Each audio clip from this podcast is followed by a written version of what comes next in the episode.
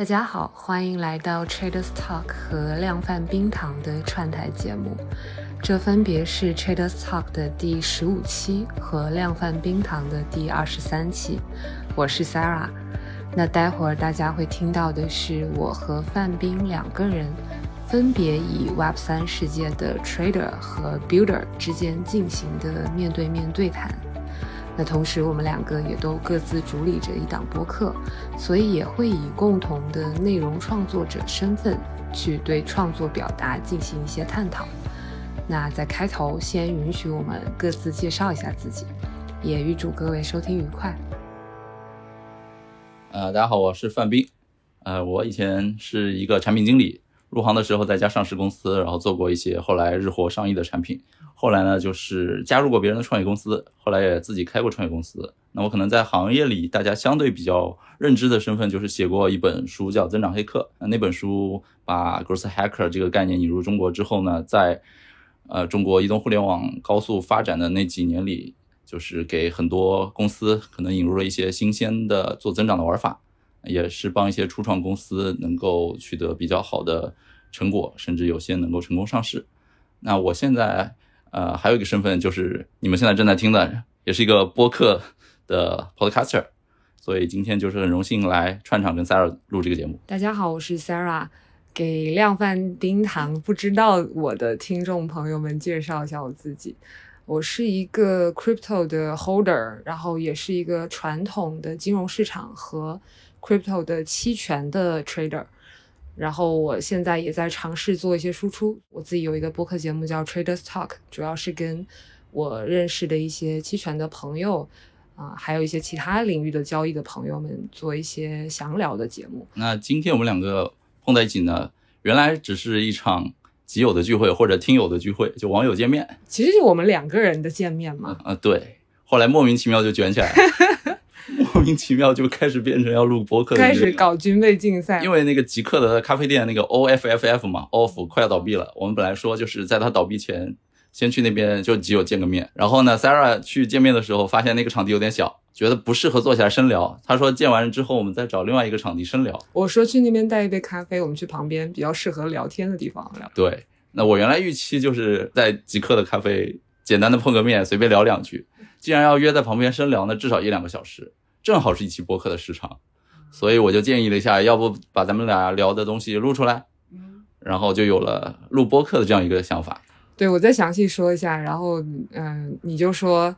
你就说，要不我们事先准备几个问题吧？我就说我其实已经在准备了，但我当时只是在心里准备了一下，结果我看到你发给我的问题 list 之后，我就发现这是一个需要严肃的。准备的一个东西，所以昨天晚上我们就碰出了今天的这期大纲。因为两个人都在做播客，所以碰撞出这个提纲其实还挺挺快的一个过程，几个小时内搞定的。对，相对我以前做播客的随性来说，已经算比较慢的了。OK，这已经是我准备最多的一次了。OK，OK。然后我们就聊了一下，因为我们两个各有身份，所以这次播客的主题其实有一个可以一以贯之的东西，就是像 Sarah 的话，呃，现在从事的呢跟 trading。更多相关，对。而我呢，其实我最近半年做交易比较少，因为我觉得熊市我不敢乱动。我更多的是以一个 builder 的身份，我开发了一些东西，呃，创建了一些东西，本身也是产品经理。而我们又有一个共同的身份，就是内容创作者，或者叫呃影响也不算没有没有什么影响力，主要就是内容创作者 content creator。对，所以今天的贯穿主题可以是 trader 和 builder 对谈，同时再贯穿一些内容创作者的一些思考。这个就是今天我们的一个大致的方向吧。呃，所以其实我的视角就是以一个 trader，我非常想当 builder 的视角来请教和提问创作相关的问题。你的视角是？我的视角可能更多就是一个 builder 眼红 trader 能够一夜暴富，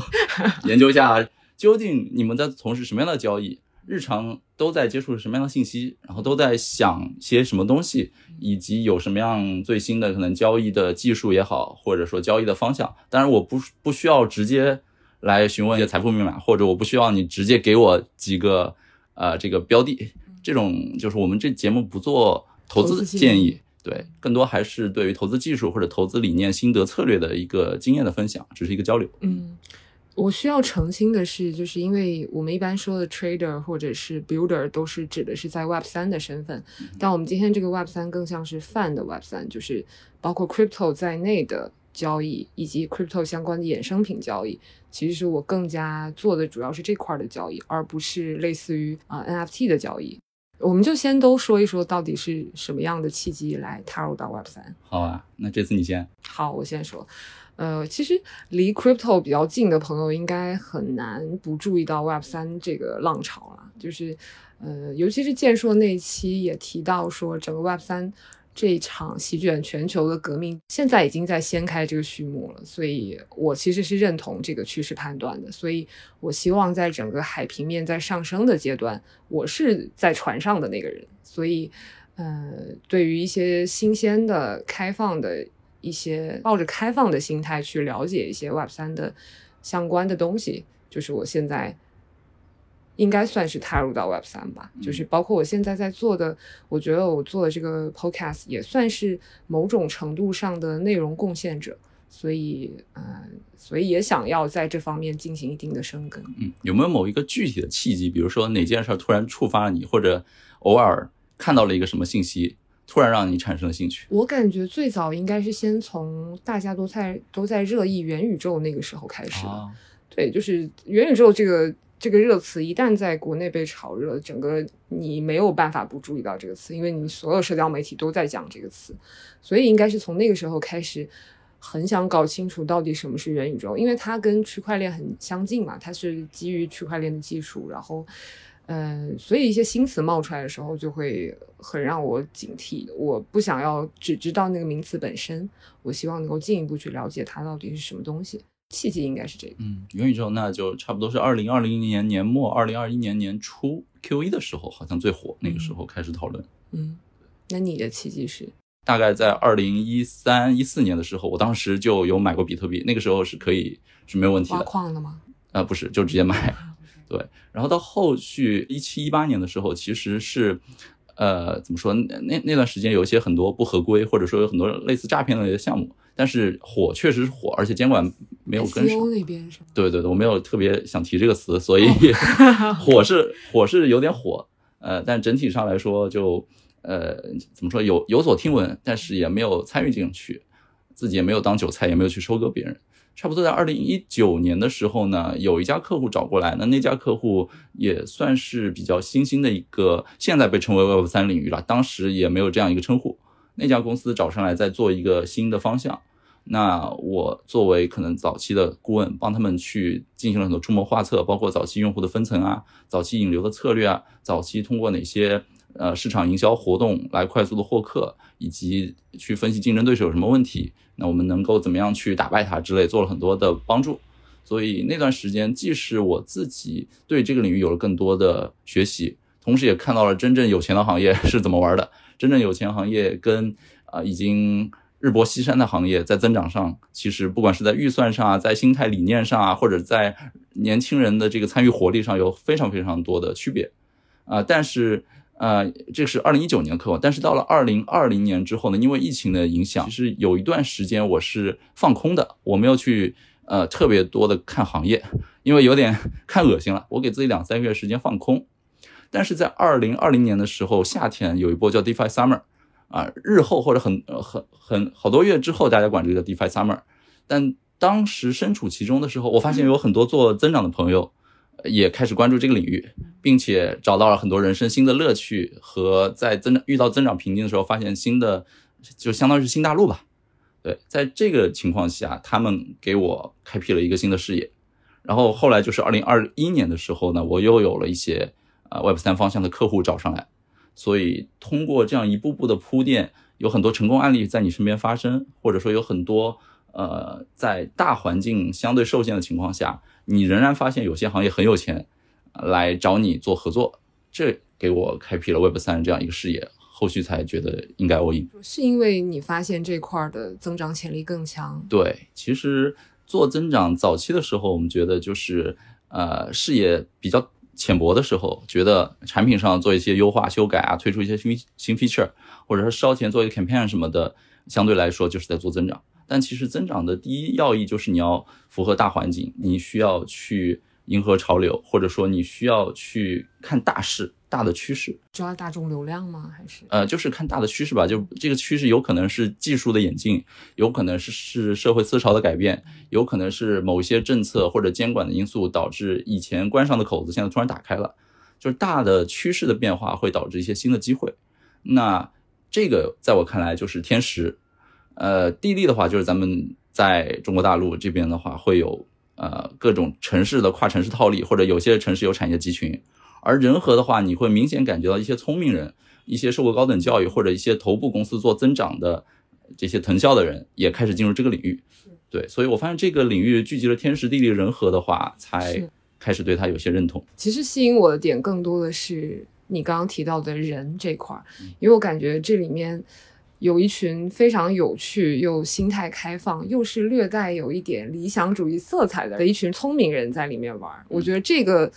这个特性是我最想强调的，跟这样的一群人玩是特别有趣的，这是我最想强调的部分。反而是我感觉你可能更多的是从行业和就是一些具体的增长的。观察来出发，但是我其实想的就只是跟这样的一群人可以混在一起，可以整天跟他们一起交流，就觉得会很好玩。这应该是最吸引我的点。对，殊途同归嘛，就是一个新兴领域永远会聚集最有活力、最年轻、最有创造力的人。对，那你觉得最有趣的、吸引你的点是什么？我觉得首先除了财富效应这个不谈之外，嗯，对我一个做增长或者看过数据。做过行业研究的人来说，最有意思的事儿就是它的链上数据都是公开的，哦，就是所有人能够看到同一张，用王健说的语言，就是所有人能看到同一张表。对，在这张表上，大家能看到的数据、能分析到的东西、元素都是一样的，那就看你基于有限的数据之后，你的判断能力、你的思考能力、你对于这些数据的解读能力，以及你工程开发的能力。你会对数据去做一些加工吗？我会对，我以为你只对信息做加工，就是 Web 三数据本身也是一种信息嘛。你说的更像是对 Crypto 的，就是 Native 的那些那些区块链的数据。对，就是我以为你不做这个，我以为你只做语义的加工。呃，我自己开发方面我不需要做，因为那些东西都有很成熟的链上数据分析工具啊，什么 Dune 啊，什么那些，你直接写个 Circle 的脚本去查就可以。那些。对。所以那些东西，我觉得已经有助于在先，我自己没必要做这套东西。嗯，他们本身收集的数据也好，或者行业认可度就已经在那儿，而且融了资，所以咱们直接用他们就好了。嗯，所以我的 Web 三 Q 基本上是刻意避开了链上数据是采集分析这个方向的。嗯，但我个人是非常爱看这个数据，包括 Web 三 Q 第一个 section 就是第一个每期邮件的最上面都是链上数据。因为我觉得这个东西是所有人对所有人来说是客观的，是公允的，是所有人基于这个东西能够看到一致的东西，而不像是大 V 喊单是他的一面之词。所以我觉得这个是我个人觉得非常有意思的。在 Web 二世界或者移动互联网，一家公司的数据都是内部封闭的，都是需要上市之后你才才能看到，甚至会注水美化的。对，这个就是我觉得 Web 三对我来说很有吸引力的地方。嗯。那我们刚刚介绍了我们双方是怎么加入这个行业的。其实我更感兴趣的话题相对比较俗一点，就是跟钱有关的。嗯，能不能聊一聊你在 crypto 或者在 Web 三赚到的第一桶金，还有你亏掉的第一桶金？嗯。其实我在了解 crypto 是比了解啊去接触元宇宙或者 Web 三这个概念更早的，但是也晚于很多很多朋友啊。我是在一九年的三四月份，那个时候刚比特币刚从三千美金到四千美金往上蹦的那一跳，我是在那个时候啊开始买入自己的比特币。那其实第一桶金是怎么赚的呢？其实就是在熊市的最低点入场 BTC，这个就是赚到的第一桶金。但它但是呢，呃，应该说第一亏掉的第一桶金也跟这个相关，因为我当时去了解这个 BTC 的白皮书啊，包括看它的理念，我很喜欢，所以就在琢磨怎么把手里面的币的数量变多，所以也开始接触到 BTC 的一些衍生品，因为目前在国内的这个期货或者期权市场还不是那么的发达，但是。在 crypto 领域已经已经有一定的基础了，所以当时一开始接触的是 BTC 的期货，然后就是非常传统的故事线，那就是在一开始尝到了新人入场的甜头之后，我就觉得哇，这个期货这个东西可以把杠杆弄得挺高啊，挺好的，结果就加大了一点仓位，然后就果不其然的爆了，也没有爆，没有爆仓，就是亏掉了几个吧。然后，所以在比特币期货上面算是亏的第一桶金，是这样，所以也就开始痛定思痛，决定不能再碰期货了，所以才开始研究比特币的期权。嗯，大概就是这个路径。那你有什么在 Web 三领域赚钱和亏钱的经历？其实我在 Web 三真正赚的第一桶金，倒不是加密的货币，倒是咨询顾问费。对，就是这个真的是第一桶金，而且你会发现这些行业相对来说比较有钱，就是那个时候他们是比较慷慨的。那是哪一年？一九年和二一年，你会发现在比较熊的时候，这样的公司还是愿意出比较慷慨的价格来给你做一些合作交流。所以这个时候算是在这些公司，呃，赚到第一桶金。那你提到的一三年就开始买比特币，那部分的比特币还在吗？很少啊，就是一三年只是试探性的买着玩，然后放了一段时间，其实几乎可以忽略不计。亏掉的第一桶金是亏掉第一桶金，跟你类似，就是加杠杆，爆仓了吗？合约爆仓了啊，爆仓了。对，就是大概放了五位数进去。呃，五位数的 U 在里面差不多放了个一段时间之后呢，涨到了六位数。哦，呃，当时就觉得啊，这也太简单了。这个东西就是那段时间好像参加别人的婚礼啊，还是什么，就是一直盯着手机，对，吃什么喝什么。哦，我特别理解这种做期货的状态。对，就一直盯着手机，就看着它涨涨跌跌，涨涨跌跌。那在某一天的时候呢，就突然经历了一个插针。是哪一天？呃，差不多是去年的十月份吧。去年十月期间，好像也正式开始转熊的那个时间点。哦，那你其实做呃，应该说做 trading 还是比较少的，对吗？我我是那个时候才刚开始接触合约。哦，对，所以呃，经过那步之后呢，大概休整了两天，呃，又加了一点仓位进去，再试了一下，又爆仓了，又被爆了一波，所以。呃，后来才发现，就是有的时候需要去管理你的仓位，然后有的时候需要加一些止损的策略，啊，当然那个时候的爆仓给了我一些比较深刻的经验教训之后呢，我现在最大的呃一个自我的约束就是不再参与合约。啊，你这个跟我的 stop doing list 是一样的。对，就就我觉得期货是一个给你反馈非常快的产品，然后，呃，但是。如果你在还没有建立自己的就是对于市场数据分析的一套自有的体系下，那这个体系建立之前，你再参与到期货的合约里面去，我觉得就是一个纯粹的赌徒心态，就是就是你需要去猜多空，你其实在做的就是在预测未来市场，以你的主观判断去看到底要。买哪个方向，所以就而且它只有多空两个方向，而且庄家是可以明明牌来作弊的。对，所以我就从那之后痛定思痛，就说我一定要把这个投资的下限封死掉。就是，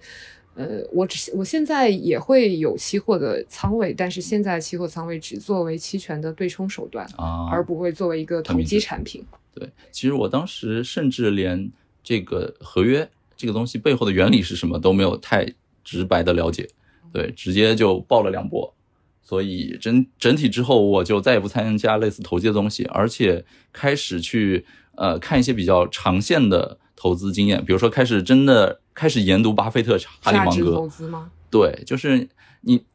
会觉得可能有点奇怪，为什么拿价值投资的理念，然后放到 crypto 或者说在在加密领域？但其实我觉得那段时间我补了这些课之后，我发现最好的一个呃影响就是。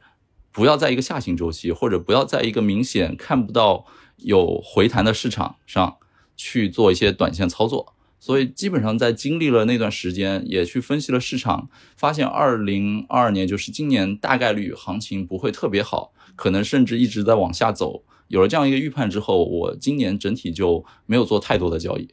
所以也不做呃定投之类的啊，定投是有的，但是不会去，比如说去预测。它是走熊，我们就去做空，或者看起来好像有个反弹，就敢去做多，甚至在猴市上蹿下跳的时候，这个网格开的也比较少，所以整体上没有去做特别多的交易，主要还是定投。嗯嗯嗯。那刚刚聊到，就是我们两个有一个共同的 stop doing 类似的事儿，就是不玩合约，对，不玩期货，不玩合约。除此以外，你还有什么吗？可以分享的我我最主要的就是这一点。？OK，我的 stop doing list 里面还有一个点就是不会把自己的仓位放得太重嗯啊、对，这个也是有结结实实吃过教训的。嗯这个仓位管理可能不局限在比如说你的 crypto 的嗯那个账户里面的比例，你的仓位比例，portfolio 对，而是你的整体的资产配置的，对对，我也是这样想。对，呃，然后我还有一个自己不会做的事儿，就是我呃不会去喊单，然后也不会给项目站台，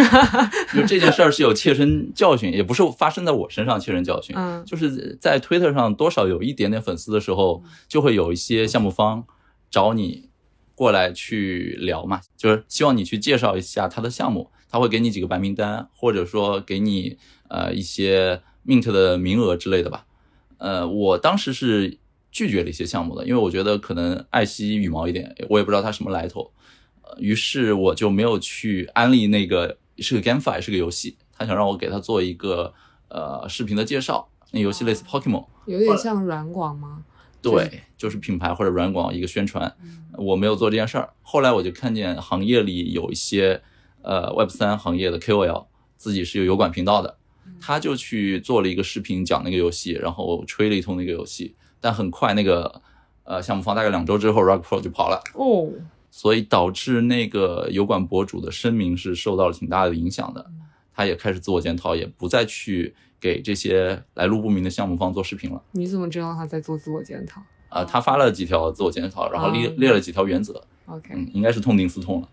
对，所以从那件事儿之后，我更加明确了，就是我不喊单、不带单、不给别人站台。其实喊能喊单、能带单，一定程度上已经证明了你的，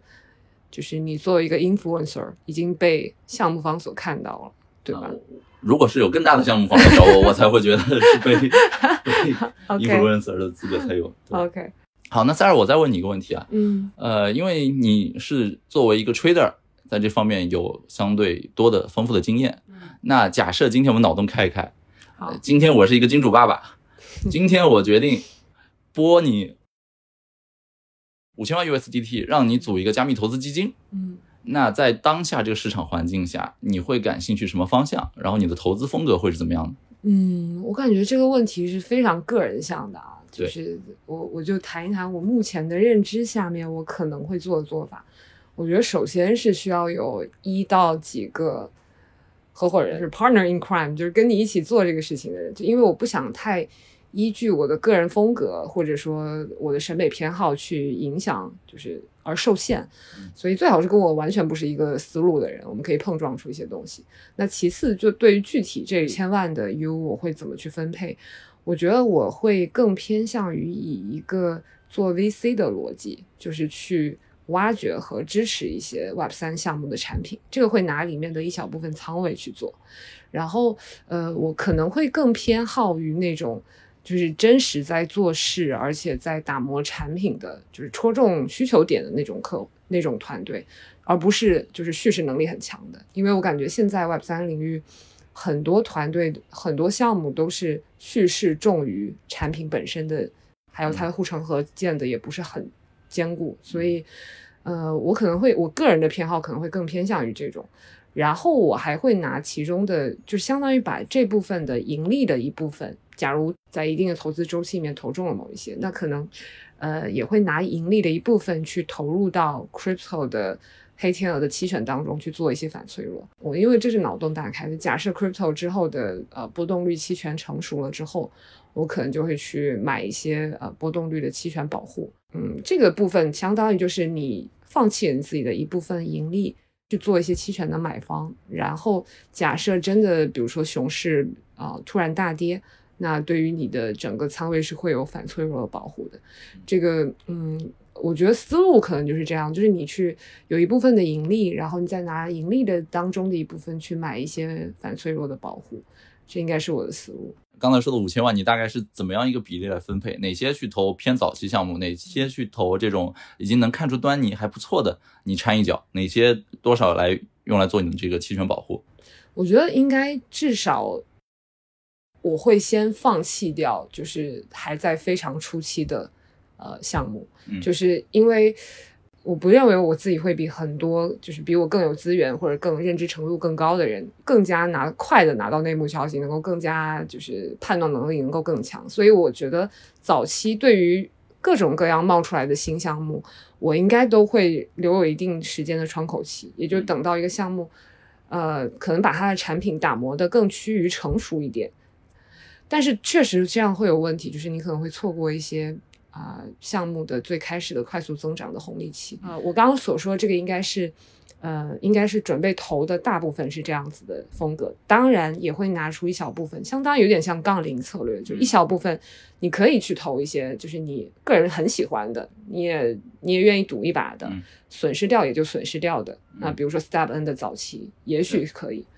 这个应应该是早期天使基金，绝大多数天使基金的玩法嘛，就是每家少给一点，有一家起来就。值了我一百家的这个本钱了。对，但其实这里面还包含着我对于就是我希望也做一些反脆弱的保护的部分，因为你在熊市的到来期间，很多的项目都还是没有办法，就它毕竟还是闭本位的嘛。对，呃，所以。毕竟他给的是五千万 U，那你可能你 OK OK 我记下了，就是毕竟你给的是五千万 U，那你有可能是更偏重的是 U 本位，所以假设你是投的是呃 B 本位的项目，那毕竟那些衡量的东西都是拿 B 来做的，那我可能会想要在呃会做一些反脆弱的保护吧。嗯，我我前面理解了，就是比如说像有只有白皮书，只有一个网站这种，你肯定是不会看的，肯定不会。然后如果说白皮书当中体现这个团队比较华丽，这这这个阵容很好，哪怕这个阵容里面有有过成功案例，有做过类似方向，你都不会投是吗？我都不会，因为。呃，因为是这样，就是我觉得现在币圈的，尤其是一些大的加密的基金，他们在投，其实就是在海投，嗯，他们也是在一个天使投资的一个思路，就你会看到很多项目下面就 list 非常长，然后你官网上挂出来个个都响当当，但这个跟他整个团队到底能不能好好打磨好一个产品，说实话。不一定那么相关，嗯，说不定就是那个创始人非常会忽悠，或者跟他们的私交非常好啊，所以我可能更多会剥去这些外在的，去看看他的产品本身到底有没有去解决一些痛点，嗯，明白，嗯，然后我我再补充一个我的观点啊，就是我刚才假设我是你的金主爸爸嘛，嗯，如果说你今天跟我 pitch 的时候给我这这样的花钱意见，我可能会有一些不满啊，为什么？因为你前面很多前提是基于。你不投这些早期项目，是因为你缺乏行业的这些 insights 或者 connection，嗯，对于这些内幕也好，或者说圈子不够。那其实我给你的这部分资金里面，有一部分你是可以拿来建立圈子关系，可以做投资者关系，可以去参与各种活动，认识更多人的。其实你可以直接拿其中的一小部分，比如说拿出一成或者零点五成的钱，专门来做投资者关系的建设，或者说潜在潜在的这个创始人的交流。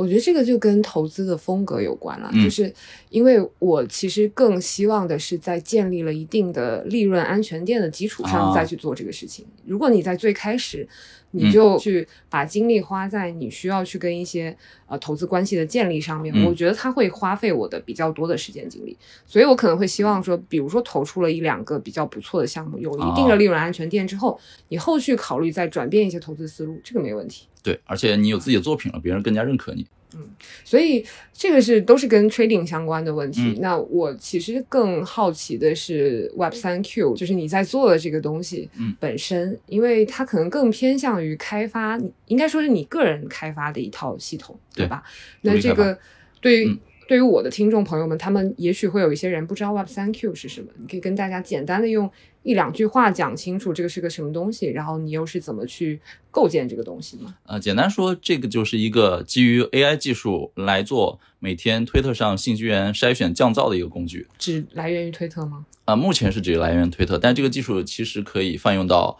啊类似像播客、博客或者说各种新闻网站。其实我自己私下已经跑通了，但目前只提供推特方面的信息筛选。嗯，所以这个一开始的。为什么会想到做做一个这样的产品？你是不是为了先满足自己在 Web 三信息摄入方面的要求，然后才是下一步的想要把它分享出来呢？呃，它前身其实是在二零二零年疫情隔离期间嘛，呃，时间一下子变多了。那那段时间既是因为有一家公司创业做得不好，内心很焦灼，同时又是想着趁着疫情给自己放空，重新换换心绪。那开始读书，读了很多书。读书的过程中，就发现之前积攒的书单里有一些真的是良莠不齐。于是我在考虑有没有办法做一套系统来帮自己过滤书单。那那个时候正好又研究了一下 AI 的开发。那我自己有些编程的呃原本的一些基础吧，所以就是基于这方面的一些好奇，直接用 AI 开发了一套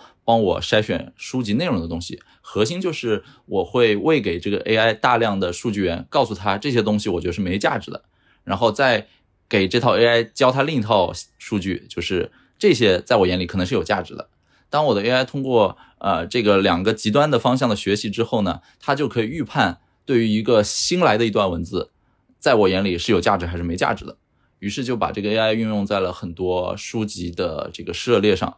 啊，的确是帮我做了不少的降噪的工作。那这个就是这套系统的前身吧。那后续呢，就是因为开始研究 Web 三的方向。那 Web 三所有人应该无法否认，就是每天最快、最及时啊、最量最大的信息来源，肯定就是在推特上。那在推特上呢，你会发现有大量的啊营销信息啊、喊单，或者说有一些是 Web 三的 KOL，但他又很喜欢发一些生活类的信息，特别是在行情不好的时候，有价值信息就更少了。所以我在考虑这套东西有没有可能直接用在推特上。于是，在另外一个大 V 朋友吧建议下，啊，他给了我很多参考意见。听完之后，我觉得可行，于是就在今年上海静态隔离期间，我把这套东西做出来，啊，然后先自己跑着觉得还不错，后续开放给推友，呃，他们觉得也还行，甚至有的人愿意付费支持。所以这个就是这个东西一步步的迭代。所以我在听你说你在训练这个 AI 的时候，当然有一部分的客观的标准，对吧？嗯然后还有一部分就是你个人的主观的筛选。对。所以其实我最好奇的点就是，你会不会觉得这有点像是在另外一种形式的信息回声壁？嗯就是，嗯，你怎么对信息茧房？你嗯怎么避免这样的一个现象的出现？我因为这都是你个人主观设定的标准和筛选。呃，首先我承认啊这肯定是一个信息茧房。呃，任何媒体、任何一家传递信息为主的呃一个平台，你在上面，如果你只盯着它看，你只去研究，每家媒体一定有自己的独特的信息来源也好，有自己的调性，有自己的这个信息守门员把关，对这些信息做一些筛选分类。所以，如果你只是单独看这个信源渠道的话，你绝对是在一个信息茧房里。只不过这个茧房是比较大、比较开放，能够容纳的信息包容比较多，还是这个茧房比较小、比较封闭，或者刻意来误导你？如果你只看 Web 三 Q 的邮件，你确实活在我的信息茧房里。那对我来说，我我要不要避免这件事儿呢？呃，我从我提供方来说，我为什么要避免它？就是你知道，作为平台方或者作为内容供应商来说，你需要用户活跃度，你需要用户留存，你一定是希望用户牢牢在你的平台里你。希望越多用户在你的茧房里面越好吗？呃，从一个奸商的角度来说，一定是这样的嘛。如果你们已经脱离了主动思考的逻辑，愿意整天只看我这个东西，觉得信息内容好，我甚至不需要每天花五分钟看一下 Web 三 Q，不需要看 Twitter。你相信范冰，相信我内容筛选，呃，我觉得这对我来说绝对是好事儿。所以从我提供方的角度，我是没有这这方面的这个考虑的。但是从咱们这个客观的来说，从智商智识的增长，从这个主动大家主动去呃学习的角度，我是更加建议说，肯定不能只只找一个 Web 3 Q 的信源，甚至 Web 3 Q 本身也是有自己人群定位的。它更适合那种从传统行业啊，或者说从其他领域想来看一眼 Web 三到底在发生什么，然后还是一个小白，想登堂入室，想呃通过它作为一个窗口来进入这个领域的人，那这些朋友呃对他们来说呢，就是无关是不是减房，总之提供的东西是你当下需要的。那等到你的认知一步步提升，当你呃后续有了自己独特的信息渠道以及自己思考方式之后，你一定会离开它的。对，这个也是我想问的。就我觉得这个产品的出现呢，也正是迎合上了大家对于 Web 三这个新领域，它每天在层出不穷的新的东西的一个 formal 的心态。就你担心会错过一些新的资讯、新的项目，但是你刚刚也提到说，你在你的认知提升之后，也许你就已经有建立起自己一套比较成熟的信息来源了。或者说你真的步入到这个行业里面，你已经开始具备一定的筛选能力了。也许这这些动作完成之后，它就不需要这这么一个产品。那你会觉得你这个信息产品它会有一定的生命周期吗？我觉得一定会有啊，就是任何产品都会有它的生命周期。一方面，在 Web 三这个领域，每天都有大量新鲜的事情发生，就是这这是我前面提到的，在一个新兴的有前景的领域里，本身呃不断的有新鲜东西发生的时候呢，它的生命周期相对就会延缓的久一点。它不像是一个行将就木的一个行业，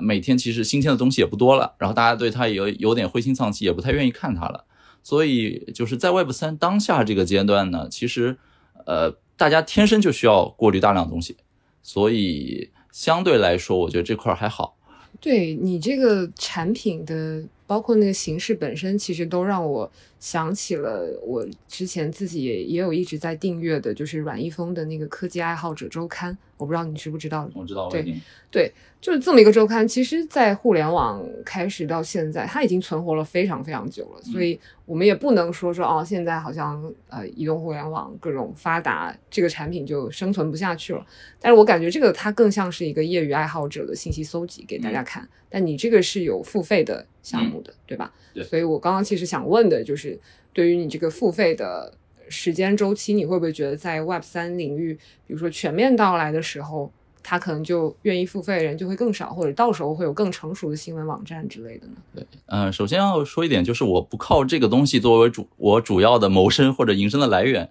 呃，之所以收费，一方面是说每天也在花时间在做这件事儿嘛，所以你既然花了时间，呃，如果不来一点额外的外部的刺激的话，你会发现做着做着之后，你的兴趣减退也好，或者说你有一段时间开始疲劳了，你会自我质疑我为什么要呃无偿的做这件事儿。所以其实收费这件事儿是一种很好的自我约束，就是你收别人的钱，你相当于跟别人签订了一个契约。那这样的话，你就有了一个理由或者有了一个动力去维持这件事儿。啊，这个事儿其实在那个少男产品沉思录早期也是我建议他收费的。对，这个他之前应该也聊过。另外还有一点就是收费这件事儿是我拿来验证很多对呃对，一个是用户筛选，一个是验证需求。我先说验证需求好了，就是在验证需求环节，有的时候呢，我比如说开了一个群组，这个群组里究竟提供什么东西是大家真正想要的？你如果不收费的话，你通过自己的臆想，你可能觉得大家想要看更多的报告，或者说你可能觉得大家想呃在一起闲聊，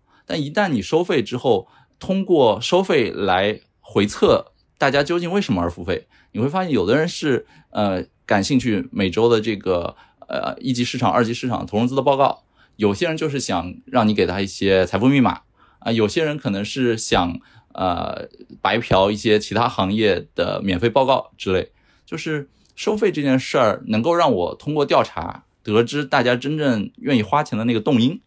所以我觉得，如果是用金钱来投票的话，是我。迭代产品最好的一个策略之一，中间这个 gap 我没有太明白，为什么需要通过收费才能去收集用户的精准的需求，而不能通过反馈的形式？呃，如果你不收费，大家是没有切身之痛的。就是你但凡提供一个东西，只要比原来多，绝大多数人都会拍手称好嘛。就你原来给了一份东西，你说我给你两份，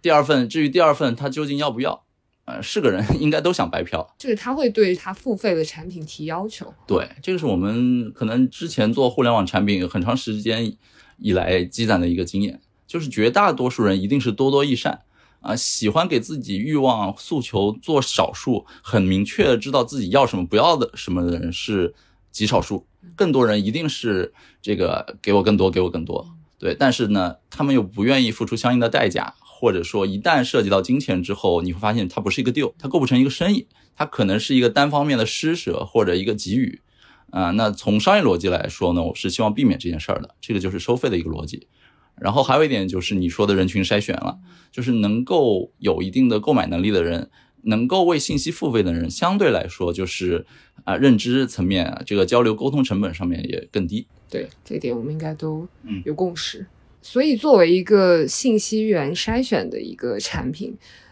你觉得你自己在筛选信息源的时候，有没有那种大家都觉得特别好，但是你觉得不太行或者言过其实的，呃，或者是你会主观的以个人的就是这方面的偏好而把它权重所降低的，有没有这样的一种信息源？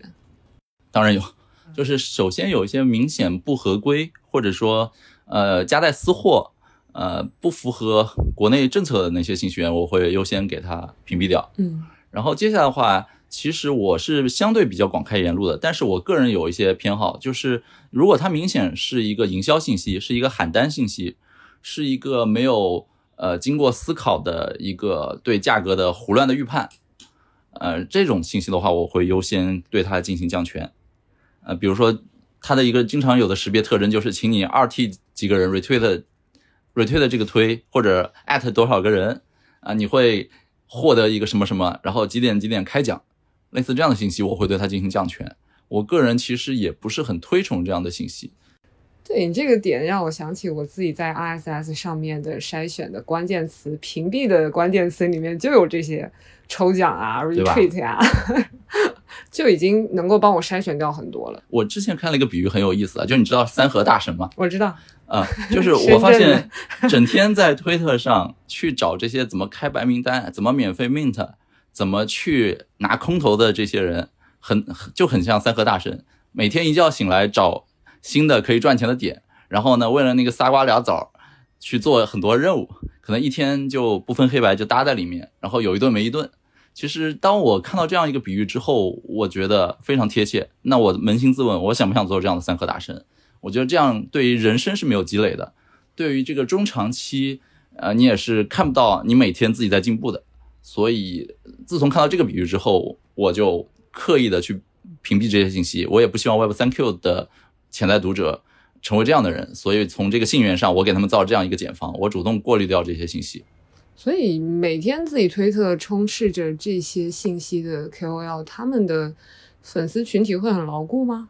他们粉丝基数会很大吗？大家会愿意订阅这样的 KOL 吗？呃，其实有相当一部分投机者嘛，就是不管什么样的行情下，总归是有投机的人或者新加入这个领域的人。那你无法去判断别人以往经历过什么，导致他们必须得去靠这样的方式来赚钱。有些人可能真的缺乏技术或者眼光或者洞察，那只能够被动的去跟着这些所谓 KOL。但是有可能像你我早期一样，经过一两次比较大的惨痛失败之后，重新正视自己。当然，也有人可能就就此离开这个领域了。你刚刚回答我的方式更多的是基于信息源的特性来看，其实我想问的是某一些单一的，比如说有没有可以点到的 KOL，比如说你前几天在播客里面吐槽的梁宁啊这种，就是大家都会比较觉得很不错，但是你却觉得他说的很没有道理的信息源。呃，我我先回答后一个问题啊，就是我没有直接可以点出来的 KOL。我因为我这做这套系统其实是在筛选内容，嗯，我的预设是有一些可能个人声誉、个人品牌不太好的 KOL，偶尔也会有一两条有阿尔法的信息，而有一些看起来好像在台面上很光鲜的 KOL，也可能发一些无关紧要的，比如说生活推，嗯，或者是给别人带单喊单，所以在这个层面，我其实没有一刀切，就是偶尔一。呃，判定谁不行，这个人永远被打入冷宫，这个是不存在的。然后再说梁宁那个问题，呃，其实我对梁宁老师本身是没有什么特别的意见的。如果去听那个聊到梁宁老师那期，其实我也是只是针对梁宁在整个的报告里造了一个词，对于造词这个行为，其实我也没有说这个行为不好，我只是说我看穿这个行为幕后的动机，我理解他为什么要做这件事儿，但我个人不喜欢造词。呃，但梁宁老师的很多内容我还是看的。我我当时我记得我评论是能看，这已经是我给行业，这已经是我给行业的一些人的比较高的评价了。哦，是吗？我不说他不能看就，对我如果谁直接让我说不能看，那那真的就很不好。嗯嗯，所以对于整个 Web 三 Q 一封邮件下来，各个不同的部分，你觉得假如是一个想要盈利的？就奔着想要去抓阿尔法的人，嗯，或者说用健硕的话说，就是那种冲浪者的话，他最应该关注的是哪个部分的信息呢？呃，我不知道别人有什么不同的信息来源，结合 Web 三 Q 能够催生出怎么样的一些阿尔法，但我可以分享一下，就是我自己经常看哪些东西，我觉得对我做投资有帮助啊。一个是我会很愿意看链上数据，这前面强调了，就是链上数据是 Web 三领域一个独有的特性。大家能够看到、能分析到的东西都是类似的。那链上数据，你其实可以拉长，从更长时间的尺度来看呢，去判断当下所处的一个周期或者一个大环境，而不是通过可能短期内的大盘的波动可能几个小时或者一两天大盘波动，就轻举妄动去轻言我们现在来到牛市了，或者说哎呀熊这个牛回速归。所以链上数据是我推荐大家去研究的。呃，另外 Web3Q 每天还会统计，呃，目前是大概有将近一万个 Twitter 上的账号作为信源，去统计这些账号，呃，当天讨论的热词有哪些，标签是有哪些，呃，包括这些热词会形成一个词云，我每天会去看这个东西。我我个人觉得，如果一个词它的讨论越来越多，那可能它正处在一个啊，怎么说，越来越多人关注的增长的趋势。如果有一个词连续霸屏很多天，那你就要去谨慎的判断一下它是否过热，他是否已经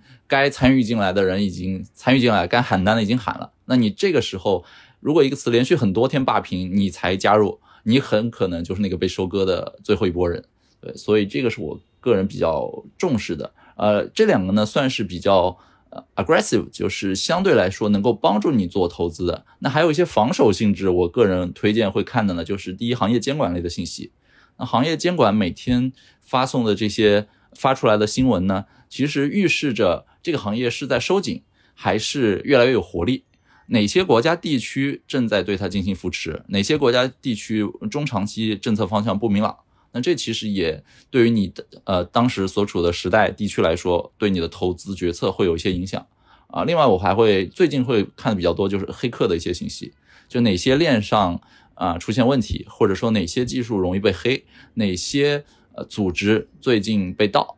在这个过程中去分析一下，究竟他们是哪个环节出了纰漏，或者说哪些技术上产生漏洞，那么在后续不管是做合约的审核也好，还是做组织架构建设，呃，包括防止被别人用这个社会工程学攻击的角度来说，都是能够帮助你减少损失的。我觉得在牛呃牛市的呃熊市的时候。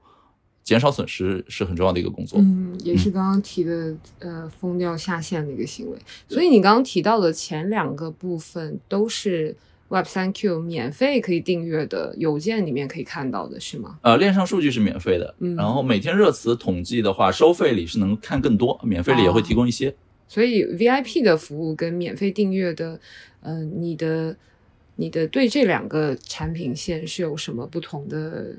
就是定位？呃，免费是这样，就是我更希望免费是相对来说时效性会强一点。比如说过去二十四小时啊，比如说这个最近在大方向上大的 VC 基金有什么动态，就时效性会强。而收费群组呢，我更希望给大家带来的是一个打扰更少的、时效性更强、信息半衰期更强的东西。比如说免费里面每天都会更新过去二十四小时，但收费的反而降低到了每周。只推荐五篇我觉得值得看的东西，包括收费的时候会推荐一些可视化的图片图表，啊，帮助你能够更快的一眼看图获取信息。而免费的话，可能文字版就比较多。总之，我收费的考虑就是，我收了你的钱，我不应该反而更加打扰你，而是让你在单位时间内获取更大的信息量。这个是我个人的一些理念。所以你自己是有。因为 Web 三 Q 某段时间筛选出来的信息而重仓到某一个币或者某个项目当中嘛，就相当于我想问问你有没有 skin in the game？呃，可以这么说吧，就是重仓没有那么重，但是有试呃，就是 Web 三 Q 本身到现在也没有几个月的时间，呃，在这个过程中肯定是你自己要做一些试验的。呃，我试着清仓了一些项目，整体收益我今天看了一下是百分之二十七点八。你是说你投入的资金？对，百分之二十七点。对，但是这个资金绝对总值不是很高，嗯啊，只是咱咱也不是石油战神那么少，但是相对来说，呃，比它高几个数量级，做了一些小小的测试。呃，这个是通过 Web 三 Q 来发现一些项目。那还有一个额外的收益，就是作为一个 Builder 本身，你开发 Web 三 Q 本身有一些额外的收益。就是这个东西刚上线的时候呢，有些项目方发现，哎，你在做这个事儿好像挺有意思，呃，是我们感兴趣的方向，或者说我们原本也打算做一套，于是有些项目方会主动私信你说有没有兴趣一起聊一聊，在聊的过程中，他会主动 offer 说想投资你啊，或者想跟你合作，为了增强他自己的可信任感，他会给你一些他自我的介绍或者抛一些内幕告诉你，比如说我们是哪家哪家，我们最近拿了谁的融资，然后我们的金主爸爸什么时候。又会发一期募资信息，对，所以在这个过程中意外的收获了很多阿尔法。嗯，我觉得关于 Web 三 Q 的内容，我想问的基本上就这么多。呃，我们 move on 到下一 part。好，那刚才其实我们聊了从一个交易者的角度和从一个开发者一个 builder 的角度。那其实我们两个还有一个共同的身份，就是我们都是创作者。呃，我们都在做播客，都会聊很多跟 Web 三有关的概念。所以其实也可以间接的说，做播客也是 Web 三 build 的一种形式。那接下来就是我们围绕这样的身份，我们来看看大家在做这件事儿的动机、经验，还有变现领域有什么样的一些洞察吧。嗯，首先我们来讲讲我们做节目、做播客、创作、表达这方面的动机。呃，我觉得我的动机之前聊过，可以很很简单的概括，就对我来说，做播客肯定是不赚钱的。我为什么愿意做呢？一方面是因为它作为一种战略防御姿态，我需要多一个发声的渠道，这样一旦遇到什么样的黑天鹅事件的时候，我有一多渠道给自己发声。你指的是你的某个账号不行了，然后就可以有多一个渠道的吗？还是未必是我某个账号不行，有可能我整个人不行了，需要什么样？就需要有留存的作品嘛？你说的是更多形式的？你想的有点太高端，我想的是，万一哪天有个大病大灾的，相当于水滴筹，或者说做了某件事儿。遇到某种不公，所以呢，播客能带来什么呢？我可以大声疾呼。OK，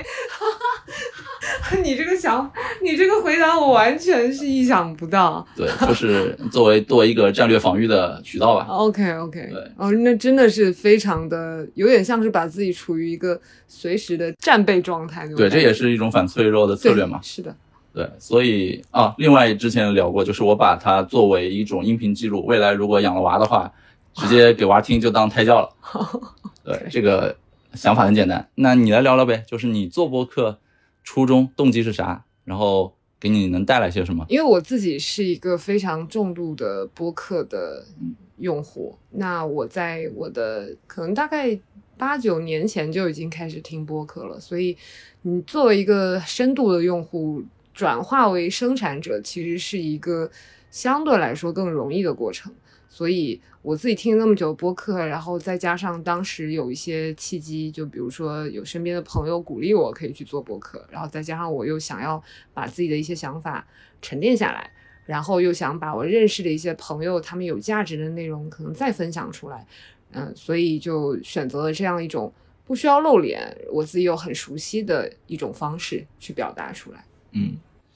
那就是你最近做播客，其实建设那期就非常出圈嘛。嗯。大概是你做做了这么久以来，可能播放量最高的。我看数据，那通过那期节目，你给你带来了些什么呢？嗯，应该说从那期节目开始，我能，尤其是上首页的那天，我能很明显的感觉到，涌进来了很多没有听过往期节目，只听了那一期节目的听众朋友。他们可能对于我往期的节目的调性不是非常的熟悉，但是呢，因为建设那期的表达非常的。呃，简单，但是又很深刻，而且表达的也非常好，所以留存了下来。也就是他们订阅了这个博客。嗯，但是呢，呃，当时还有一些就是大家关于高光的吐槽啦，就是六分钟，呃，对，然后再加上包括时长的吐槽，这个也有。但是如果大家去翻我往期的节目，其实都是在一个长的时间定位上去想的，因为我把这个播客的定位。定位在一个详聊的播客类，因为播客类我觉得有那种陪伴式的，就是我们几个人就聊天吹水就好，你也没有期待着你能从这里面获得太多的信息。但是我可能更希望的是，大家能够在就是听我这个播客的期间，能够获得到一些什么，也可能跟我个人的信息筛选啊，就是这些方面有关系。就是我可能更希望它是一个。尤其是我自己在听播客的时候，我听的很少那种聊天吹水类的播客。我其实听的更多的还是希望在一些我比较呃，比如说走路啊或者吃饭啊一些场景里面，我可以顺带的听到一些激发我 insight 的东西。所以我自己也会希望让自己的播客是这样子的。所以，所以那期其实呃，当然听众变得更多了。应该说从我记得应该是从三千翻到了就是可能四五千这个样子。呃，带来了听众，也带来一些吐槽，但是，呃，我觉得我今年做播客有一个非常大的心态的转变，那就是我开始意识到，就是录制完一期播客并不是结束，而是而是你还需要把这期播客去用更多的形式把它推广出去。我相信我的播客节目是有价值的。那你录制完一期，你不能就静静的放在那里，你不管是跟听众的互动也好，或者是。呃，比如说我在极客上面去发这个啊录制相关的一些延伸的信息也好，或者是一些听众反馈，我会积极的互动也好，这些方面的对于播客后续的有点像是偏宣发的那种角度去再做一下二次传播，我觉得这个动作也是必要的，因为我以前会有一种心态，就会觉得。嗯，我这个是个宝藏节目，大家就来发现我就好了。酒香不怕巷子深。对啊，我现在来看，我觉得那是一种有点像故作清高的姿态。就是，其实如果你对自己的作品有自信的话，国外的播客主他们都会很自然的在自己的播客里面去推广自己的东西。所以我现在更想学习这样一种心态，那就是大家可以在比如说在极客上找到我，或者是用各种方式去跟我联系，然后跟我互动，然后。嗯，我非常欢迎这样，而且我现在感觉这也是一种新的帮助我去拓展嘉宾渠道的很多方式。比如我在极客上就认识了你，认识了很多的新的朋友。嗯，我觉得这样就是我比较想要的。之前不太敢宣传，会不会是因为你自我感觉质量比较低，然后倒没有。其实，其实你如果去听我往期的过往的很早期的节目。我相信它的质量也是不低的，只不过哦，只不过对于还不是很了解期权的朋友，他可能会觉得听不太懂期权的东西是什么，但是还是会觉得挺有道理的。我身边其实有很多，就是呃，因为不了解期权，但是基于对我个人的呃信任也好，去听这个节目，他们给予的普遍反馈都是，比如说像海波那期或者 Chris 那期有在聊期权本身，他们都会说期权那部分听不懂，但是他们讲的很多东西都还挺有价值的。啊，会收到这种反馈，只不过是我那个时候可能我的状态更加，嗯，神龙见首不见尾，反正就不像现在这样子，就是很 open 的状态，就是录制完一期我还要积极的互动。对，我觉得是个人状态的差异了。还有一个原因就是因为我之前在过过去的那些播客的期间，我都还有自己的本职工作啊，这个时候你再去呃很高调的宣发，可能跟我当时的那个工作状态也有关系。所以，所以现在因为已经就是辞职了嘛，然后这个状态下，我就希望认识更多人。明白。那你觉得为什么建硕会答应你的邀请参加这一期？因为建硕相对来说也是我们可能互联网早期从业者都比较膜拜的一个偶像。对。然后他平时其实公开渠道，特别是做播客这种形式发声比较少，他可能更多写文章。你是怎么样能够成功的请到建硕？他自己为什么不直接单独开开一个播客自己来聊呢？对，其实我在前天参加建硕的每周 Web 三聚会的时候，刚好也跟现场的大家聊到这个问题，因为有朋友也会好奇说你是怎么请到建硕的。其实这个契机非常的简单，就是因为我在极客上关注了建硕，而建硕会随机的去从他的，也不能说随机，他会在里面可能关注他的朋友里面。哪怕他粉丝数不多，但是他主页看着挺有趣的，他就会回关，就这么一个回关的动作。当天那个晚上，我记得很晚，十二点多，然后建硕回关我了之后，我就在想，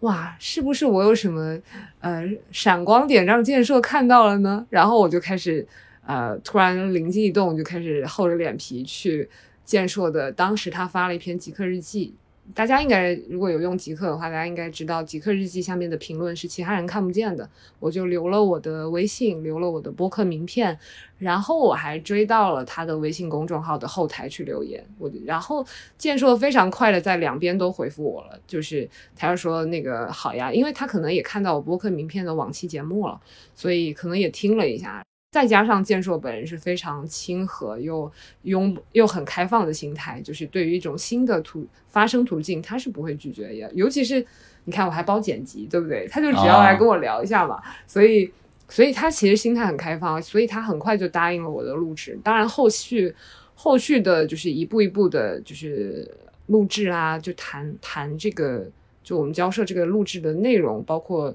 录制节目上线，再包括后续的一些他跟听众之间的互动的解答，再包括延伸出来了整个大白话系列。嗯，大白话系列后续还聊到了写作，然后接下来打算聊加密算法和人工智能。就这几期大白话，我相信应该是健硕在跟我，呃，他他自己也跟我这么说了，他觉得我的问题提的挺好的，就相当于把他的。过往的一些沉淀串起来了，以一种音频形式串起来，所以他也会很愿意。呃，后面再继续跟我聊大白话的系列，这个是他主动提出来，因为我本来以为我只能采访他一期节目，所以后续可能也是呃剪的比较强迫症，比较认真，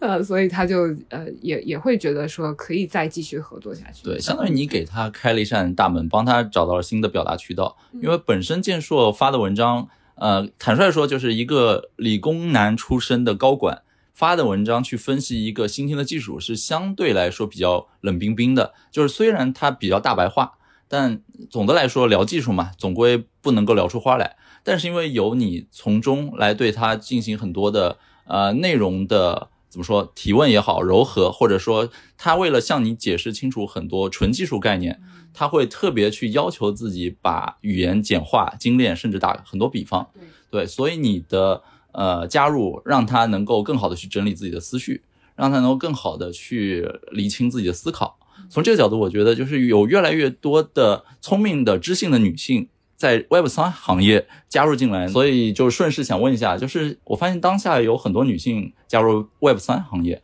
那就你所观察到的呢，他们在这个比较崭新的技术生态当中，更多是扮演什么样的角色？以及你觉得未来可能在哪些方面，他们具有男性不可替代的优势呢？对，因为这个问题些微的有一点。呃，涉及到性别议题，所以我我其实想先说一下，我觉得这个问题本身就带有非常强的预设性。嗯，他似乎就是在讲这个领域就应该以大老爷们儿为主要的领地占领人，然后女性再去加入到这个领域当中。有道理。所以其实我不是很认同这么一个视角的问题。嗯，而且我也不认为有什么男性的角色是女性所不能扮演的。嗯，所以我觉得脱离个人特质去谈论这个问题有点站不住脚。我们也不能否认说女性在表达和共情能力上可能会有一些优势，所以这也是为什么我们看到很多的主持人，不管是传统的，比如说电视台，或者是电台，或者是现在的 Twitter Space 的主持人都是女性，可能他们在呃亲和力方面，呃，就天然会有一点优势。但是呢，我并不认为这是什么。就是不可替代的优势，因为也会有一些非常不错的、可以很好的亲和共情的男主持人。我们在传统领域已经看到了非常多了，所以，呃，我不认为就两性之间有什么非常就是不可替代的优势。嗯啊，但是可能总体来说，整整个群体的画像来看，确实会有一些总体的画像上的优势。对，呃，就是我们聊到类似问题们，就但凡聊到男女问题的时候呢。某一些词汇，其实我们是从概率论的角度来讲。OK，就比如说，大部分人对，就是比如说从技术角度，从不管是从招聘网站来看，还是从国家统计局的数据来看，从事编程开发技术类工作的男性，相对来说还是更多。所以可能接触 Crypto Web 三的男性可能更多一些，或者说你去考证整个行业一路发展以来能够考据到的一些史料。在绝大多数聚会当中，其实男性是偏多的。不用这么严谨，OK。对对对，怕死，上次上次就被冲了一次。所以其实我这我的节目听众听下来的话，会如果一直跟着的话，会知道就是我更多的会去聊理性、客观，甚至常说概率，以及经常会把大概率啊、很可能这些词挂在嘴边，就是因为很怕一个新来的听众三言两语之后对你没有理解。在听感的角度就觉得，嗯，怎么这个人有一点什么什么主义，就会有这样的一个担心吧？那你觉得作为一个 KOL，恰好又是一个女性 KOL，Web 三给你带来什么呢？嗯，首先我感觉自己是并没有把自己定位成一个 Web 三的 KOL，就是我并没有把自己按 Web 三 KOL 去塑造，我更多的希望我自己是一个分享者的角色。呃，我希望我自己在这个领域的探索当中，去把一些有意思的点、有信息含量的点分享出来。首先要定义我是不是个 KOL，我觉得我不是。但是你要说我在做输出表达，它的目的是什么，或者说能给我带来什么？我觉得最重要的，我最看重的价值，那就是我能遇到跟我呃。比较呃聊得来的朋友，可能是跨越我以前如果没有发声的渠道的话，只能在物理世界认识一些朋友。但是现在就有了很多，有了这些作品之后，包括有了这个呃，比如说极客账号啊等等，就是我遇到同路人的概率会变高很多，而且也确实会有人去指正我在这个过程当中的一些想法。呃，这个是我最看重的价值。嗯，对。那如果量化一下的话，之前 K K 说有一千个粉丝就够养活自己。那你觉得现在你需要多少个忠实粉丝，或者对于你来说多少是足够的？其实同样的，我觉得我自己也不走粉丝就是流量路线，所以我也并没有觉得自己需要有什么忠实粉丝来为我氪金。呃，当然你要从情绪的价值层面来讲，那是另外一回事。但是我其实更看重还是刚刚所说的识别同类人，跟他们一起前行。对对，其实我跟你想法是一样的，就是我们做的内容其实更偏理性的人能够听，而不是在做陪伴价值或者做一些感情宣泄，所以其实很难。让一些朋友为了这个给你氪金。对，在做播客这个过程当中，我觉得我们作为一个播客主，就是表达能力是个很重要的一方面。我觉得你是表达能力非常强的人，不管是口语的表达，还是你书面的表达，呃，包括我经常看你极客上面有各种。梗，各种烂梗会抛出来，就很多很多很有趣的想法。然后你又有频繁的在以各种各样的渠道和形式在做输出，你会觉得自己覆盖太广而深度不足，或者钻研不够吗？呃，首先我非常认可一点，就是我覆盖广而深度不足，因为永远是觉得我感兴趣的领域非常多，但是我也在试图收敛我的视野。试图降低我对于很多就是对我短期、中长期甚至短期内没有领域的呃没有帮助的领域的一些关注。对，因为我觉得人是需要做注意力管理的。那我一路以来其实涉猎的领域挺多，但是因为人过了三十岁嘛，三十岁之后你的不再像年轻的时候那么有活力，你的时间、你的精力呃需要分配的点越来越多，所以其实怎么样去合理分配精力，这是很重要的一门课。所以我在刻意的。降低我关注的领域，而去钻研，让它的这个深度能够有所深入。但是呢，呃，这个问题前置的条件是因为频繁的以诸多形式输出，会不会导致广度深度不足？那这里其实不构成一个问题啊，因为我做输出呢，本身并不是因为呃想输出，于是增加很多的学习，我是因为自己看了很多东西，学习了很多，对一件事物有一些。呃，自认为比较深入的研究理解，或者说经过一段时间个人的磨合、研究、修炼、复盘之后，得出了一些东西。而这些东西，我恰好又觉得我愿意去表达，且它能够表达的数量正好能撑起一期节目的体量，所以我顺手做一下输出，做个直播，或者说录一期节目。所以不会有那种就是输出多而被掏空的感觉吗？对，如果我觉得被掏空，那最简单办法就是我不做。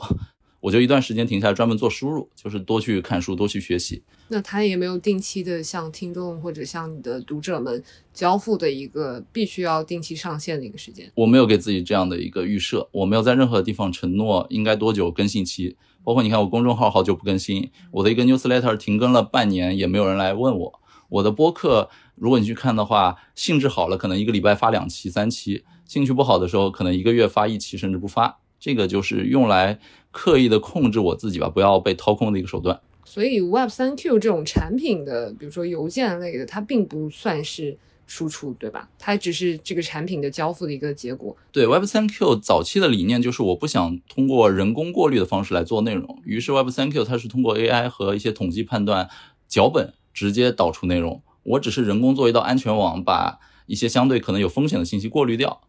所以其实你可以理解成机器给我供应内容。然后我人工确认没问题之后丢给别人，他就，对他就不需要消耗我太多的精力啊。对，这个就不需要，不会掏空你自己。嗯嗯，所以我刚刚其实还想问的一个问题，就是你在输出表达的这个过程当中，不管是做播客也好，或者你在写文章也好，或者你在呃做视频也好，就是你在这个输出表达过程当中，你对于你感觉对于你自己有没有美化和修饰自己的成分，或者是在大家会给大家塑造一种你比较懂某个领域的人设，但是实际上你自己感觉还没有到那么深度的程度呢？首先，我必须说我没有主动去美化和粉饰过自己，呃，我甚至因为播客或者直播或者视频这种形式呢，经常嘴巴一秃噜，说话说的太快，把我通过。文字形式不可能技术不可能表述的一些信息给表达出来，嗯，而且这种相对感性的形式呢，很容易就是让我愿意去反思，所以我反而在播客里、在视频和直播里做的自我失败的检讨，呃，和这个自我的以往一些一段时间内历程的复盘，甚至比我的文字会多一些。呃，我是希望说通过这个东西来客观坦诚的表露自己，没有刻意的想去美化自己。对我其实同意的一个点就是，尤其通通过声音表达这种形式，我觉得它有很多你难以去掩掩饰，或者说或者说这种这种媒介会更加接近真实的人。Real，对对，所以我我经常就是跟呃有一些听众或者有一些集友，他们听过我博客的朋友们，跟他们去交流线下的见面，就会觉得就好像是认识了蛮久的，因为其实听播客你可以熟悉一个人的表达和他的观点，我觉得是比文字更加情景的一个形式。你敢于去很积极的表达自己，并且对自己做出来的东西很很有信心，然后嗯有自己的主动的筛选听众和用户的标准，嗯、我觉得你是一个自信的人。那你觉得这里面，呃，比如说你做的对自己产品的信心或者也好，这些方面里面有没有一些自恋的成分，或者说你认为自己在某些方面，呃，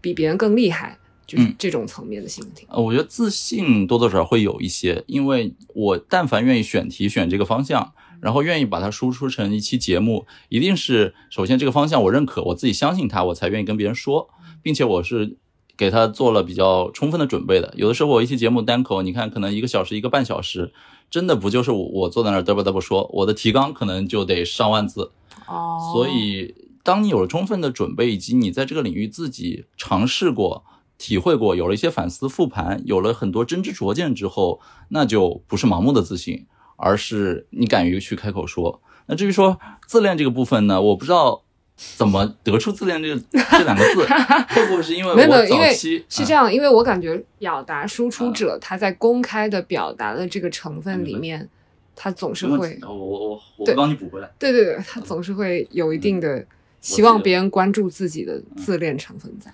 对，就是自恋这两个字呢，我不知道是怎么得出来的，有可能是因为我早期节目里很多开头都是带我以我为主题，比如说我复盘半年来做了什么事儿，或者我最近折腾了一个什么得出的经验，或者我最近买了什么。我为什么这样做呢？其实是我刻意的一个策略。呃，有几点考虑吧。首先，第一点就是，当你上来很可能是 nobody，就是可能别人在别的领域知道你可能写过书，但是在播客这个领域，我是完全的一个新手。那一个新手上路的话，我更愿意先上来通过几期节目来让大家快速的了解，呃，我是一个什么样的人。呃，就像是你拍一部电影，很多时候一部呃比较精致的电影，前期可能会通过几个场景快速的交代一下你的主要人物，嗯通过几个无关紧要的细节，把这个人物的性格全部都带到。嗯那这个其实就是我反而觉得 Sarah 你之前早期的节目可能没有刻意往这方面想，就一上来就是作为绿叶来陪衬别人，对，导致后期的呢，就是大家必须得有健硕这样的爆款，连健硕都愿意参加你的节目，呃，然后通过这期节目认可你的主持能力，认可你提问的能力，嗯所以才开始呃愿意对你有更多个人的兴趣，比如说你是做什么的，嗯你之前的背景怎么样。嗯呃，我的策略可能就是我我上来先让大家知道我是谁，那我之后再说什么，或者我请嘉宾的时候呢，相对来说会更容易。对，所以这背后的预设是把自己的本身袒露出来和自己的经历袒露出来，是可以吸引到听众的。呃，我我不指望用这个东西来吸引听众，但是我希望对于已经吸引来或者有潜质能吸引来的人呢，让他们理解我为什么会这样想，你是一个什么样的个性。当你说这一句话听上去有点冒犯的时候，你是刻意冒犯，还是你只是站在一个概率论，或者是站在一个庸常的角度去思考这件事儿，没有过更额外的想法？就是希望能够让大家先对于你有一个呃人设吧，虽然我不喜欢人设这个词，对吗？我单方面预设你是在有意识的塑造一个人设。那嗯假设是这个预设是对的的话，那你所希望塑造的人设，或者你希望你的听众朋友们、你的读者朋友们感受到你是一个怎样的人呢？嗯我其实首先个人不太喜欢人设这个词，这个词最早可能是从日本动漫游戏里来的。哦，是吗？人设设就是你要去设定，被设定意味着就是人们刻意为之的东西。那我更愿意把这个东西称为就是主动表达我是什么样一个人，我是自然生长成这样子的，而不是刻意先设定好，然后我再去削足适履的去把自己往这个里面去套。不像娱乐圈里很多所谓的人设，就是刻意去塑造一些好的或者吸粉的品质，但是那个明星本身没有这样的特质，他要去演。那这个的话，可能更多是我理解当中的人设，而我个人其实更希望是表达我自己究竟是怎样一个真实的态度、真实的观点、真实的想法。而且经过二零二零年疫情那一波，我关闭了一家公司，我对增长这件事儿有很多重新的理解观点之后，我是更认清自己的，我是更加知道自己是谁不是谁，自己几斤几两的。所以我刻意的把自己打回原形，就是范冰认自己认得很清楚。你就是一个宅男，不需要刻意隐藏自己宅的中二的属性。你就是一个喜欢讲烂梗的，你就是喜欢坐在电脑前面写代码，多于去写文章来布道增长的这样一个人。一旦你想清楚自己是一个什么样的人，你做这些东西，你真正乐在其中，你不会因为所谓人设的这样一个框架，把自己框死在里面去做自己讨厌的事儿的话，你反而能够更加自然真实的表达自己，你就更加不容易崩塌。所以可能。现在大家通过播客渠道或者视频渠道看到我呢，几乎是没有任何表演成分在里面的，甚至剪辑的粗糙也好，还是拍摄场面的粗糙也好，都是最真实的体现。你刚刚讲到一个词，就是你会把你所认为的目前阶段的深度的去了解一个领域的一些所谓的真知灼见分享出来，所以。我其实感觉你输出的蛮多的观点，尤其在你过往节目当中，有很多是基于你现有的认知体系下的一个确信，所以进而它在形式上就会有有点像是就是斩钉截铁式的论断，或者说你就会很肯定的说你会怎么样。然后，呃，我其实呃前些天在极客上看到了一一句话，我会因为我觉得这是我跟你的风格的差异，就是我可能会更倾向于面对。呃，多种信息源的一种抱着不确定性和开放的心态去讲一句话，但我觉得你会有很多就是基于你现有的认知体系下的一些阶段性的结论。我我是刚好也今天也看到你有一些听众评论，这句话可能有点刺耳，但是就你有些听众评论提到你是爱说教，而且有点爹味儿的，嗯，就是你是。怎么看？首先，我认为啊，我现在很多观点是基于现有认知体系下的确信这件事儿呢，我是非常认同的。为什么呢？因为所谓的观点嘛，当我们在聊观点的时候，一定是这个人在当时当地基于以往的经验经历之后得出来一个个人向的总结。特别是像播客这种成分，我不是一个特别喜欢只干聊事实的人，我更喜欢，我更喜欢去聊我对他的一些态度。看法，那这些东西呢？对于任何一个有知识，或者说一路以来听了我前期节目的一些朋友来说，他们更容易去分辨，就是哪些是我的主观感受，哪些是你应该去筛选的。我们是不是在面临同样的境遇，在玩一样的人生游戏？那哪些东西是你可以去拾取的？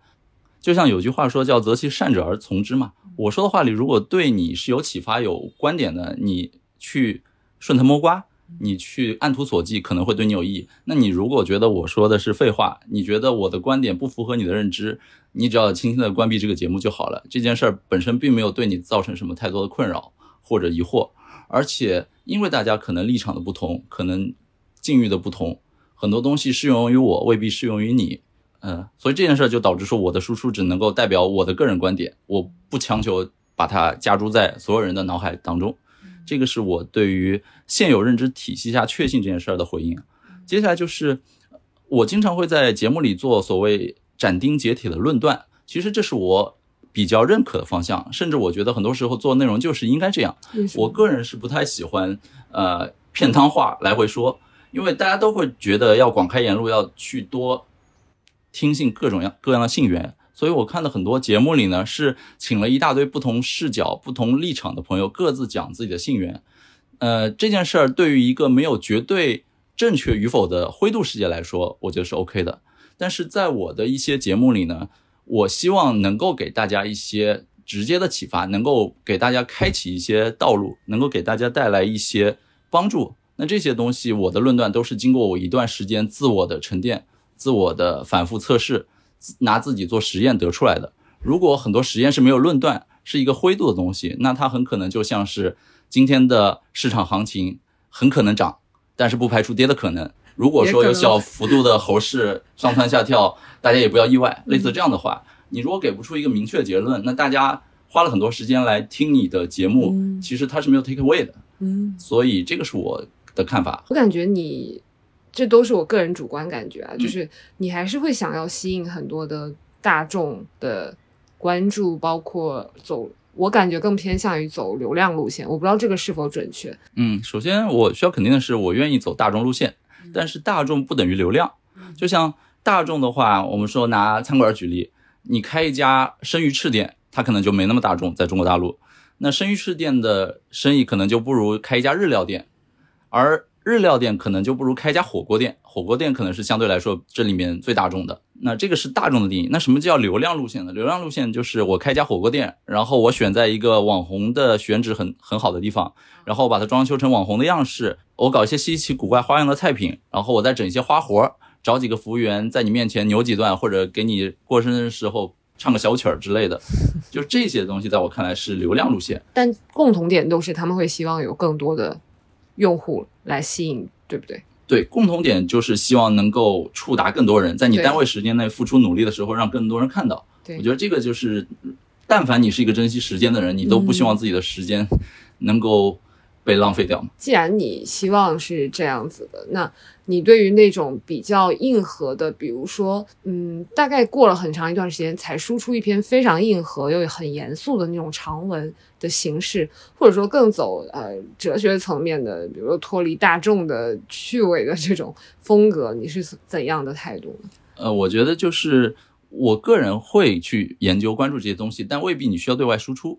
就是像我早期的节目，更多的可能就是大众能够理解的东西比较多一些。一方面是因为前期你需要让别人知道你理解你的话，你需要去讲大家能听懂的东西。但是最近其实我也在做一些硬核的东西，比如说之前潘大道那期，就是因为我觉得大众对你有一个基本的理解了，对你能够降维的讲些东西有一个预期之后呢，诶，你突然做一期相对硬核的东西，一方面能够产生反差萌，不是，一方面能够显得你。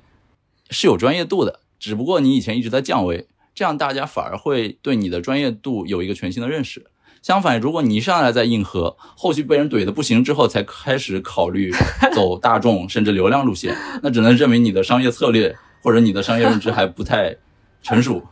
所以可能是刻意为之。另外就是，我觉得很多硬核的东西，你明明知道它小众，你明明知道大多数人不能理解，你强行对外输出，我觉得就有一些怎么说，不足为外人道也。既然这个世界无法接受，既然能够接受人是一小部分人，那我为什么不找一个垂直的地方跟这些人深度交流，而是强行去给大众做一些布道呢？那这样的话就是吃力不讨好，你自己的 ROI 也很低，别人对你的听感观感也未必很好，甚至觉得你爹味儿或者说教或者强行的在这儿装，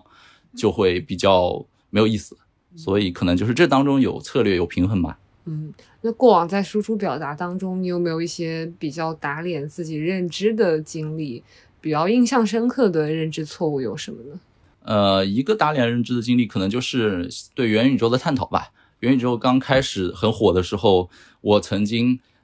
在创业者朋友圈里面去探讨这件事儿，然后最终甚至有点威逼利诱，逼着大家得出一个结论，就是这是一个热词儿，这是一个 buzzword，这是一个造出来的词儿。那经过这番探讨之后呢，我自己得出了一个结论，就是元宇宙既然是一个人造热词儿，咱们就不要去主动追求它，估计也没什么前途。但是相反，我有另一些有创业经验、有资源的朋友呢，就是趁着这波热潮做这个方向的公司，然后就做得非常好，连续拿了融资，后续的话又单独拆分出来做了一些现在新的方向。就是一个热词儿，它有它自己的局限性，但是它有它时代的需要。它既然被造出来的话。就是有一些跟他绑定利益集团，你之所以觉得这个词没有意义、没有价值，只是因为你还没有在这个利益集团里。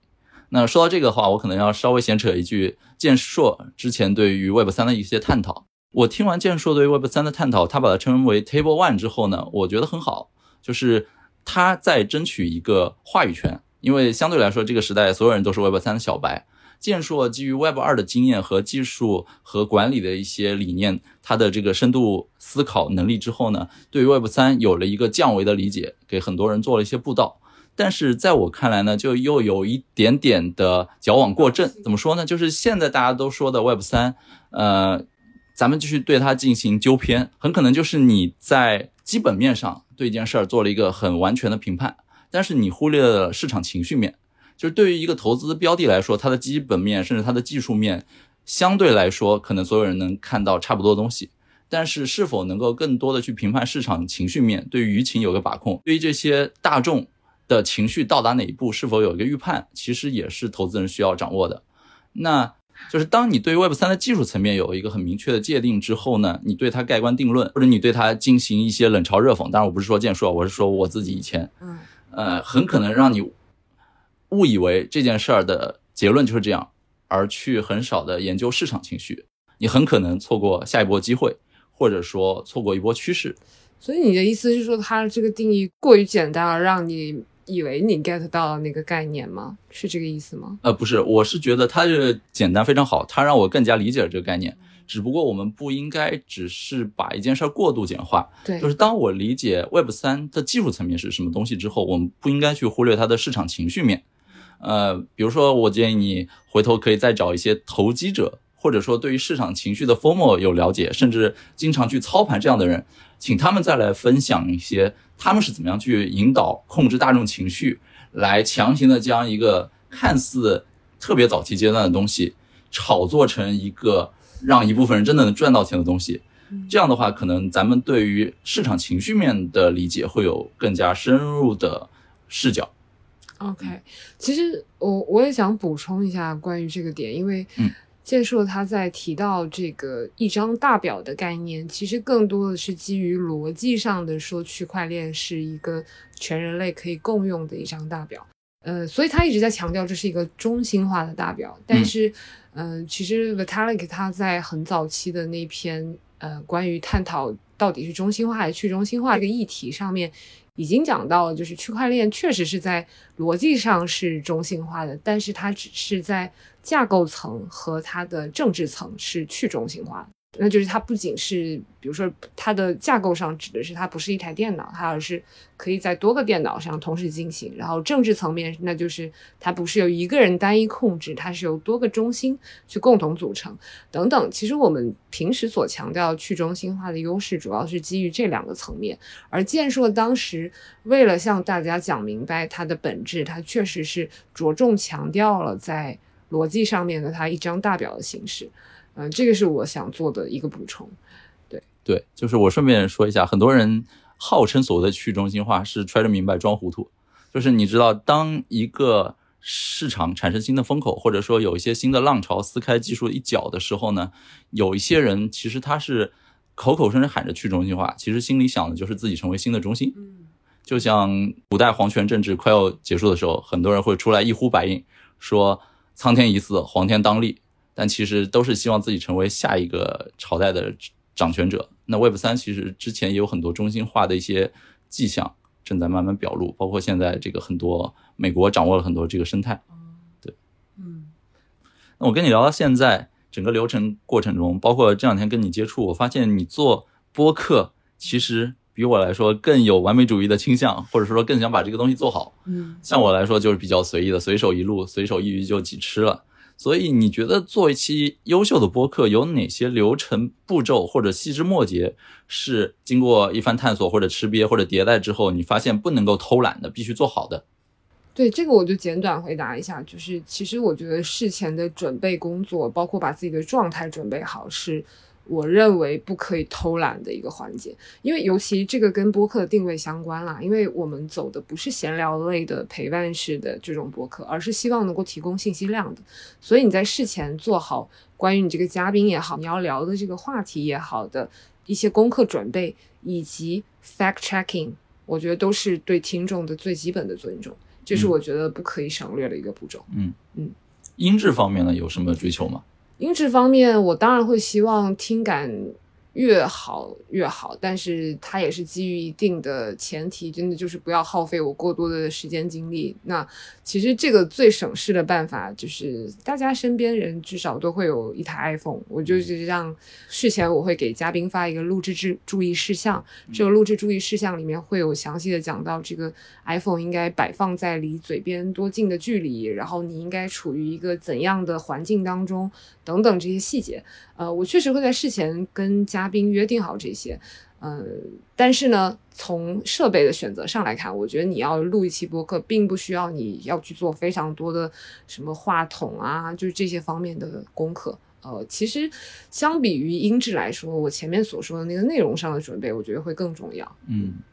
那我想了解一下你在剪辑上一般都花多少时间？比如说这期录两个小时的话，会剪几个小时？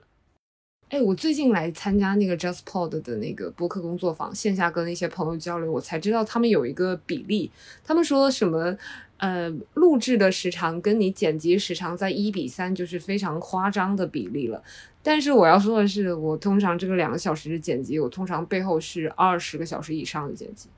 我指的是纯铺在剪辑上面。你都做了些啥？二十个小时？对，但是呃，对是，但是我我也想就是说明一下，那是因为我自己在就是剪辑软件上很不上心，我就直接用的是苹果自带的 Garage Band，就是它是一个就是盲剪，就是不像大家，我后来才了解到有一些节目他们会导入到飞书妙记里面去对着文字稿去剪，我就是盲剪，我就是呃剪一段剪一段，然后剪的时候。因为我剪的也比较细，我会把嘉宾的一些重新的 rephrase，包括他的口癖都会剪掉，所以其实很多部分拼接起来。由于它也没有就是自动往往前拼接的功能，GarageBand 只有一个最简单的，呃，就是把它切掉，然后再我还需要手动把它接上去。在了解到这些之后，我我我下一期就决定就是把它打入到飞书妙记，然后让我那个帮我剪辑的一个小妹妹粗剪的阶段，就我告诉她哪些部分要剪掉。其实之前所说二十个小时是包括我跟她一起粗剪精剪的时间啦，但是一般来说我精剪的会时间用时会更长一点，因为我。有一些就形式上的强迫症，我很希望其实最终的一个播客的定位是你每一句话都是有信息含量的，就是你每一句话想表达的位置都有，就是它那个存在的意义。如果他讲一大段话里面会有两个部分是表达同一个意思，这种我也会根据我自己的经验剪掉。所以大家一般听到的嘉宾表达都会比较流畅的原因，其中一部分也是后期剪辑的功劳了。嗯，你这个真的太卷了，会 不会担心因为每期都做的这么精致，反而提高了大家预期呢？对，说真的，我最近是有在想一个新的想法，因为你的播客就是一个纯个人向的，你自己感兴趣的领域都会聊到。呃，我其实最近也有一个新想法，就是我可以有一期或者一档，就是非常个人向的，有点像是你前面所说的打破大家认知的，就是反差萌的那个部分，就是。因为我一直以来都是这个风格，就是在这档 Traders Talk 里面都是一个严肃的详谈类播客。那其实我有在考虑，就要不要搞一期非常简单的、不用剪辑的，就是吐槽类的、个人向的。然后，呃，我关注的领域因为也挺杂的，就是 Trading 这个领域没有办法包住我所有关注的领域，所以。有点像婉莹的那个 B B Edit，就是那种比较个人吐槽向的，然后大家也许也可以通过那个去对我增进一些了解，因为其实听众多了之后，听众总是会问一些呃，就是我个人的关注的领域也好，或者说在忙什么呀，在关注什么，其实也会有想要留存一些个人的，就是非常个人特质的东西，让大家可以了解。对我个人觉得，就是甚至可以不考虑开档新节目，因为又是全新的运营成本或者全新的认知的构建。不，Derek 不会赞助，就是我非常个人向的一个东西，它不一定能包在 trading 这个领域，并且对于 Derek 这个品牌赞助，可能也不是那么有。对我，毕竟我是拿了他们赞助的嘛。对，我是这么理解，就是如果说是你个人自我表达。让别人能够对你建立更好的形象的认知，甚至我们说叫人设的话，嗯，其实对你做现在 Traders Talk 这节这个节目也是有帮助的，嗯，所以不可否认。所以其实能够让大家增加亲近感，能够偶尔有这样轻松的、不需要专业知识的东西的话，我们也是很愿意听的。你知道吗？我其实把今天跟你录制这期，本来想要定位成一个轻松的、愉快的网友见面的氛围，结果我们两个把它搞成了 这么一期，大纲列了无比详细的一期节目，这期穿插进去，已经对我来说是一个，说实话，已经是一个一个跟以前的节目完全不一样的定位。因为我以前在往期的节目当中，就像你刚刚所说的，我其实更把自己。藏起来了，就像是我把自己当做是一片绿叶，然后我衬托出嘉宾，讲出他们的金句、他们的亮点，有价值的内容就够了。但是这期我其实有很多就是个人向的东西，对对对，像这种博客，我觉得也是欢迎的。嗯，其实节目之前我跟你私聊的时候，我发现就是你是有很多亮点、很多特质、很多其实可以跟外界。去交流的东西，只不过就是你太把自己作为一个绿叶去衬托嘉宾，给了嘉宾很多发言机会，你自己聊也能够聊出很多有营养、有价值的东西。你说的这个接触指的是就我们过去两天的聊天，就是不管是从线上做事儿认真负责的态度，对于很多事儿越来越卷的这个这个个性，还是线下接触的时候聊的过往一些经验吧。我觉得就是当我们更加了解你在做什么，以前做过哪些事儿，是什么导致你一步一步做到今天这样子，有了更多前因后果的这样一个前序的理解的时候，对于你正在做以及接下来要做的事儿，我们会有更多的兴趣、好奇或者说认可。嗯，对，所以我特别欢迎或者建议，甚至鼓动你做一期单口，把你过往的履历脱敏之后聊一聊，让我们更加了解你。在正式录制之前，我跟范斌已经都，呃，线下把自己的就是过往的经历，包括收入来源，都我们都摆在台面上聊了啊。对，这也是跟听众朋友们 catch up 一下。嗯，对，就变现的问题，我其实想问的就是，呃，你在那期节目当中也会聊到，就是刻意造词啊，包括。就是这种你所不耻的行为，但但是其实你也会想要吸引很多读者的，就是关注也好，这个也好，就吸引到的读者和听众们，你的最终希望流向的是塑造个人 IP 和变现的这个目的吗？我觉得造词肯定是对于话语权的争夺吧，但是最终未必是个人 IP，也未必是一个短期的变现，它可能就是用户心智的占据，可能就是让你潜移默化中在你心中种下一颗种子，可能很多时候就是品牌的塑造。就像 A 十六 Z 嘛 Anderson Horowitz 这家基金，其实最早 Web 三这个词哈就是他们造出来的。那你说他是在布道还是忽悠呢？当大家都靠这个赚钱的时候，你就觉得他是在布道；当这个盘子越来越破灭或者熊市的时候，很多人说他们在忽悠。而且你去解析他们当初提的这个 Web 三的概念，他们说 Web 一是只读，Web 二是可写，Web 三是可读可写，你还占有。其实这个在今天看来，很多东西真的就只是一个悬浮的一面之词。很多时候你说 Web 一不能够写吗？我我有论坛，我有 BBS，所以，但他们因为他们的这个对行业话语权制高点的占领呢，确实能拿到很多好的标的，然后确实能够在全世界范围内把这股风潮炒起来。那这个不能说是个人 IP，就是一个组织机构的 IP，变成了一个全行业的通识，甚至硬生生的带起了全球的一个行业。这就是对于话语权制高点的一个争夺。但这背后想要走这个路线吗？其实我觉得这不是你的核心竞争力。当你在背后有其他一些资源能够配合上，能够把这个造词变成是一个大家共识的时候，我觉得就很好。就像建硕他对于 Web 三的解释，他说他是 Table One。我觉得这是一个非常好的定义。如果说他有足够多的诠释资源，能够把 Table One 这个概念推广开来的话，其实能够让行业更多人对这个东西正本清源，更加好的参与进来。嗯，我不知道你在现有的分发的各个渠道当中，因为我发现你确实也会一语多吃嘛，就是你会把你的视频的音频提取出来作为一个播客，或者把你线上，比如说在呃原始资本那边分享的东西直接。直接作为一个播客产品发出去，所以你在不同的渠道当中去分发，你自己感觉作为一个出街的创作者去尝试哪一个渠道性价比会比较高，或者说它可以得到比较快的变现的反馈呢？我现在输出内容更多的是前面聊到，就是一种战略防御，或者说多一个话语权的渠道而已，所以我不太考虑这方面的收入。但是我可以跟你披露一下，就是之前通过这些渠道对我收入的一个构成。当我开始内容输出、内容创作的时候，我输收入最多的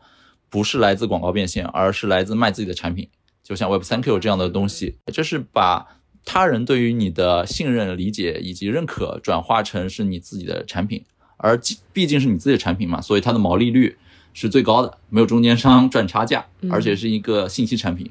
但我觉得这个普通的创作者应该是很有难度的。对我之前一直在我的节目里说，就是如果你是一个纯靠人力运营维持的内容生产者的生意的话，这就不是一个好生意。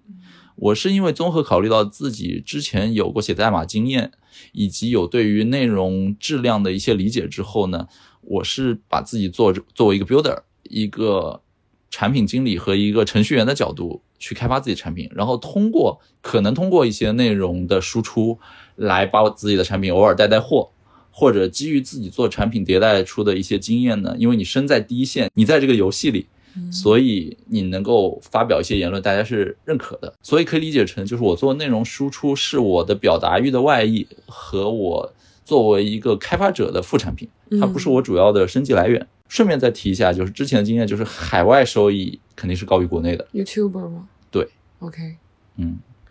嗯，然后。呃，你刚刚提到接广告的变现，其实占你的收入比重不多。但是如果你作为一个普通的创作者，你没有这样的开发能力去开发自己的核心产品，他只能通过大的平台，YouTuber 也好啊，别的平台去发表自己的作品。那你觉得这样的一个创作者，他在创作原创的作品和接广告变现之间的频率维系在一个比较怎样的比重，会是你觉得比较能够接受的呢？呃，我不是这个领域的资深从业者，我也没有做的粉丝量很大，所以我只能够讲一下我自己的原则。就是我之前公众号最早我是承诺写一篇原创就发一篇广告，是吗？啊，其实说反了，应该是但凡接了广告就得逼自己写一篇原创。后来发现就做不到，因为后来广告越来越多，但是我自己写稿能力是跟不上的，于是才有后来这个直播呀、录音频这样输出的效率更高。那后来我发现，就是这个类型的广告呢，对于自己的品牌也好，或者说对于用户的心智的占据也好，没有什么太大的帮助。而且它的 ROI 在我后续做了自己的产品，毛利更高的产品之后，看来就不这么值得了。所以我现在就直接停到广告，嗯，干脆不接，然后公众号也没有逼着自己去写了，相对来说就比较轻松。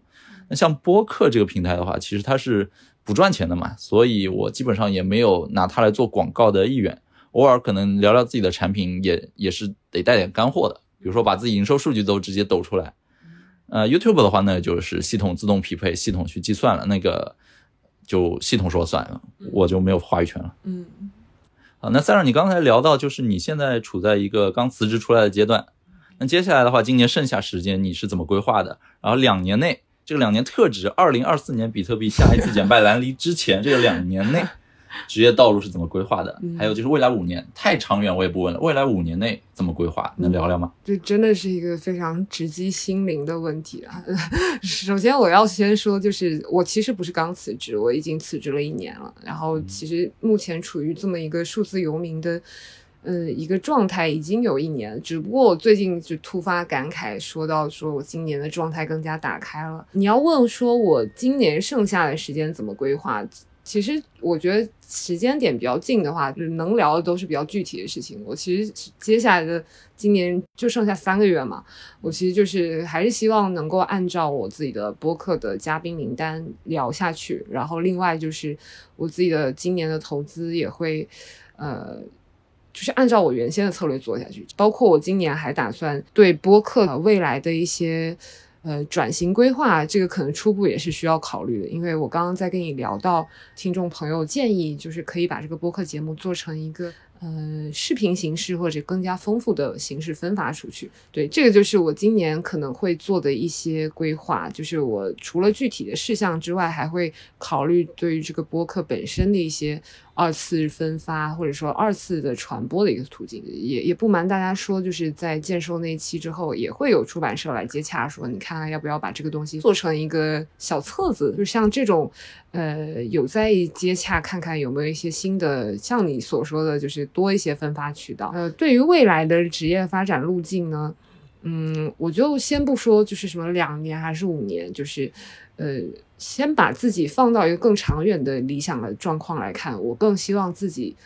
做的是一个类似于呃 Team Ferris 那种角色。其实这个话很，我感觉是有点呃，怎么讲，就是想的很很远啊，就是，但是我确实会希望自己往这个方向去靠近，那就是它本身有一定的影响力，而且它能请到嘉宾也都是有影响力的嘉宾，这个本身对自己的要求还挺高的。然后，呃，好在就是 Web 三是一个比较新的领域，它新兴的，大家在里面玩的人可能也有点像养成系的这么一个 KOL，那。你去跟这些人去交流沟通，其实是想扮演一个那样的角色。那在这个过程当中，去跟一些啊人进行深度的交流，然后去跟他们发生碰撞，这是我所享受、非常想做的一个一个发展的路径。嗯，然后呃，国外其实那些很大的播客播客主，他们都。依据着这个播客去发展出了很不错的职业发展路径，有的是成立对冲基金也好，有的是出书也好，有的是就等等等等吧。就是我相信，等这个道路宽广起来，这些应该都不成问题。但最重要的还是把手头上的事情给做下去。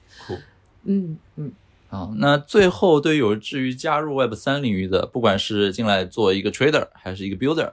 还是一个 podcaster，或者是 content creator。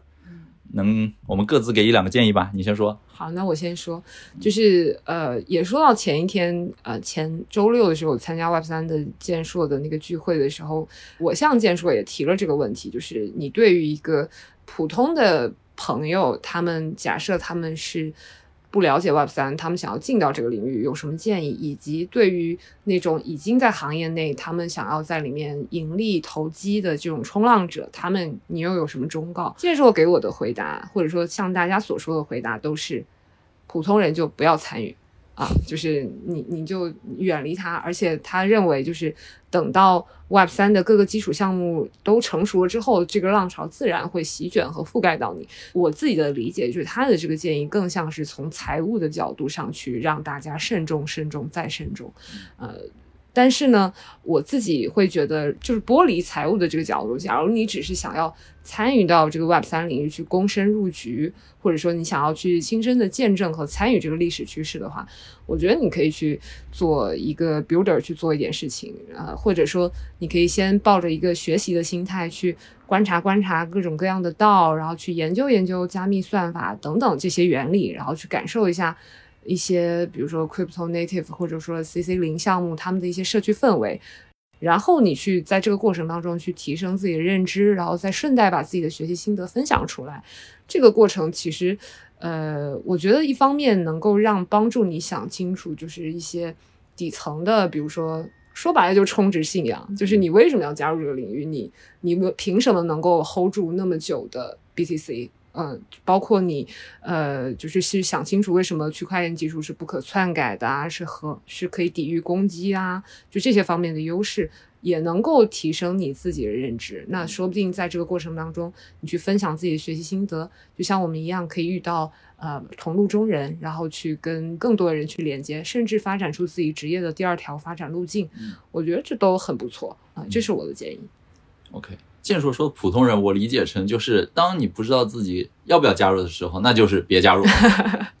那你至少可以先去了解了解。当你被洪流裹挟着，或者你所有身边的人都都已经入局，你看到了一些成功的点，或者说这个地方已经盈利到让你觉得不参与很难，连大妈都进来的时候，你的推背感很强的时候，可能你在参与就比较适合普通人的一个路径。